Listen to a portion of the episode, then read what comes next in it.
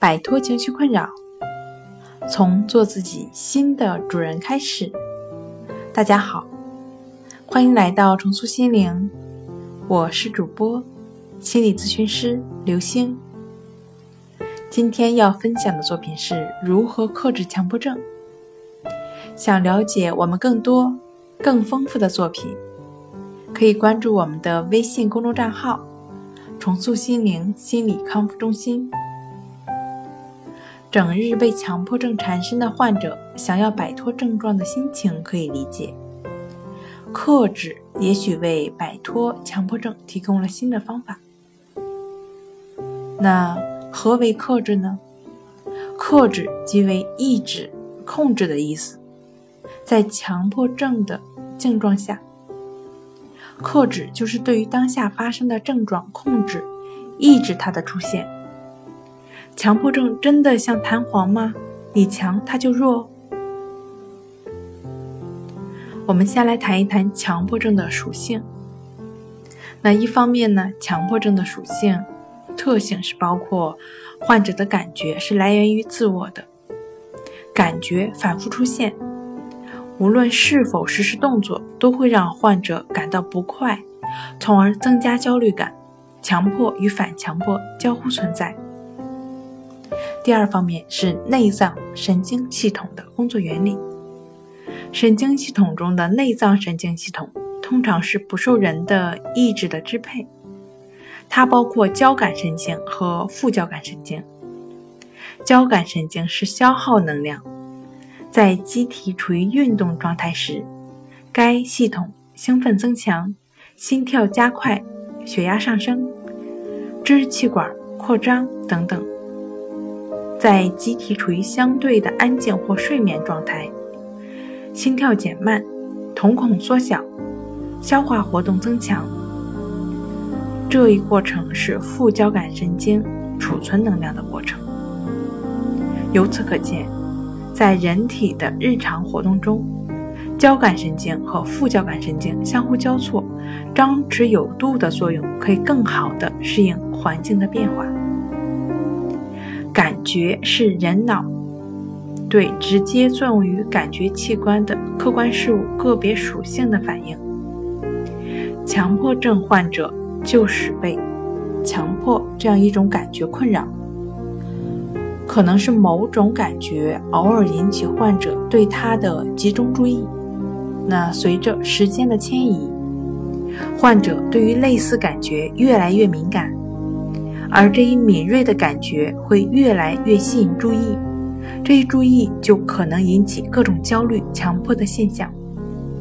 这时，交感神经系统处于轻微的激活状态，注意力也变得狭窄，注意更容易捕捕捉此类的感觉。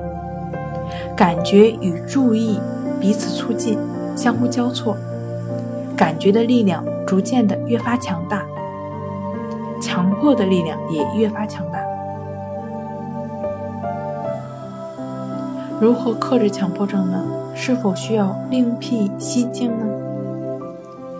强迫症它不以人的意志为转移，人体自身是有自我的修复能力的。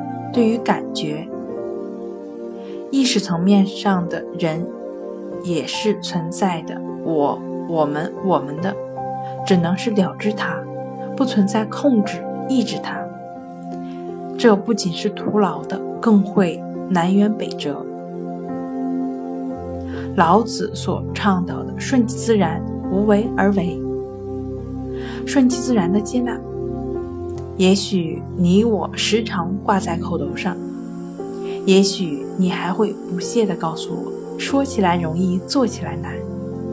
也许你已经被无数人以类似的。言语劝解过，可就是做不到。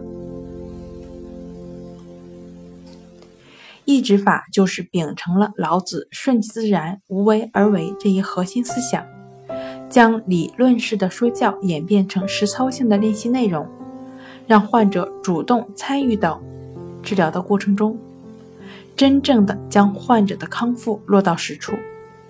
患者借助。抑制法的练习，就可以逐步的做到顺其自然。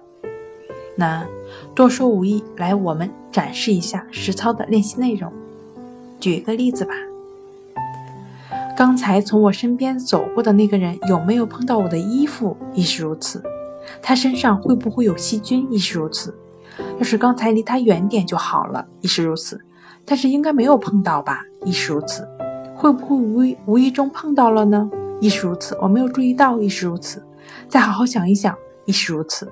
好像没有碰到，亦是如此。万一细菌通过空气飘到了我的衣服上怎么办？亦是如此。还是不放心，亦是如此。还是把衣服脱下来洗洗吧，亦是如此。用肥皂洗还是用消毒液洗呢？亦是如此。用肥皂洗会不会洗不干净呢？亦是如此。有细菌残留，亦是如此。那还是用消毒液吧，亦是如此。这样保险些，亦是如此。怎么总是担心这些问题呢？好烦啊，亦是如此。但还是要消消毒才安心，亦是如此。手都被洗脱皮了，亦是如此。打开水龙头，亦是如此。开始洗，亦是如此。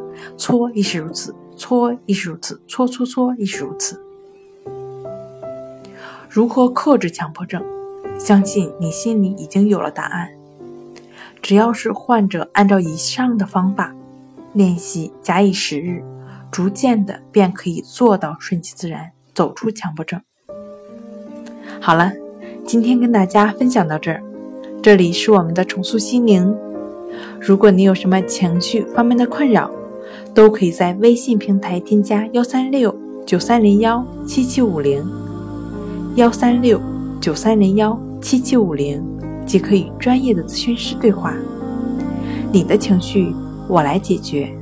那我们下期节目再见。